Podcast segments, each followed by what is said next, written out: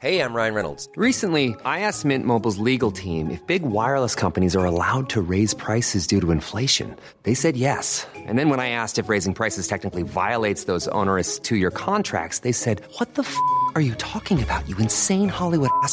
So to recap, we're cutting the price of Mint Unlimited from $30 a month to just $15 a month. Give it a try at mintmobile.com slash switch. $45 upfront for three months plus taxes and fees. Promo rate for new customers for limited time. Unlimited more than 40 gigabytes per month. Slows. Full terms at mintmobile.com. Heraldo Podcast. Un lugar para tus oídos. Si es Claudia, Sheinbaum triunfa en las encuestas y es oficialmente la candidata de Morena en 2024. Esto es Primera Plana de El Heraldo de México. Por fin llegó el día, la espera terminó y los resultados fueron positivos para Claudia Sheinbaum, quien se convirtió en la ganadora de las encuestas con una amplia ventaja sobre las otras corcholatas, convirtiéndose en la coordinadora de los comités de defensa de la Cuarta Transformación. Sin la presencia de Marcelo Ebrard, el dirigente nacional de Morena, Mario Delgado, y el presidente del Consejo Nacional, Alfonso Durazo, dieron a conocer los resultados realizados por las casas encuestadoras. Delgado señaló que es un momento histórico y que fue posible gracias al compromiso de los militantes que estuvieron presentes en cada momento de este proceso. Además, dijo que AMLO está a un paso de finalizar su mandato, por lo que les toca a ellos seguir con la transformación de la vida pública de este país. Después de revelar los resultados, los aspirantes morenistas sostuvieron una encerrona con la dirigencia nacional, y ante la ausencia de Marcelo Ebrard, el ex canciller adelantó que no se quedará tranquilo hasta impugnar el proceso de encuestas por supuestas inconsistencias. El representante de Ebrard, Emanuel Reyes, informó que el próximo lunes se llevará a cabo una asamblea nacional con el equipo de trabajo del político, para aclarar que no se trata de una ruptura con el partido, sino una simple reflexión.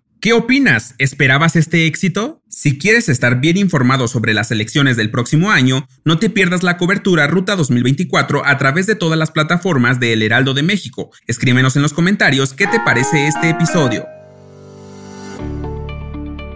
La primera sala de la Suprema Corte de Justicia ordenó al Congreso de la Unión invalidar los artículos del Código Penal Federal que criminalizan el aborto voluntario, ya que violan los derechos humanos de las mujeres. Los tres ministros de la primera sala apoyaron la decisión de la ministra Margarita Ríos Farjat de declarar inconstitucional el apartado del Código Penal Federal que criminalizaba el aborto. Ríos señaló que con esta aprobación cualquier mujer embarazada o persona gestante podrá solicitar el servicio de aborto en las instituciones médicas federales, sin que se les sea negado y penado el servicio. Asimismo, la ministra señaló que ningún personal médico podrá ser criminalizado por brindar el servicio médico solicitado.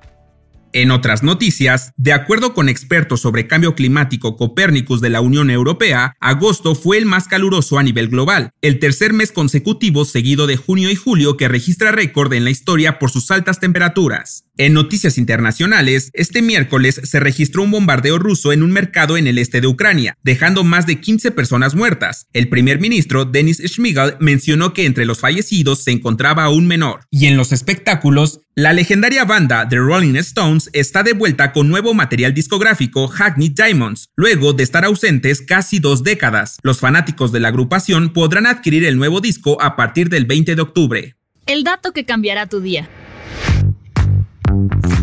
¿Alguna vez te han roto el corazón? Los truenes de pareja son situaciones difíciles, dolorosas, incluso traumáticas para algunas personas. Diversos estudios aseguran que atravesar por un rompimiento se siente hasta en la piel. Un estudio realizado por el investigador Ethan Cross demostró que los sentimientos de rechazo y las decepciones amorosas se sienten igual que cuando tenemos una quemadura, porque el cerebro activa las mismas regiones que cuando sentimos un dolor físico. ¿Te ha pasado? Yo soy Arturo Alarcón y nos escuchamos en la próxima. Esto fue Primera Plana, un podcast de El Heraldo de México. Encuentra nuestra primera plana en el periódico impreso, página web y ahora en podcast. Síguenos en Instagram y TikTok como El Heraldo Podcast y en Facebook, Twitter y YouTube como El Heraldo de México. Hasta mañana.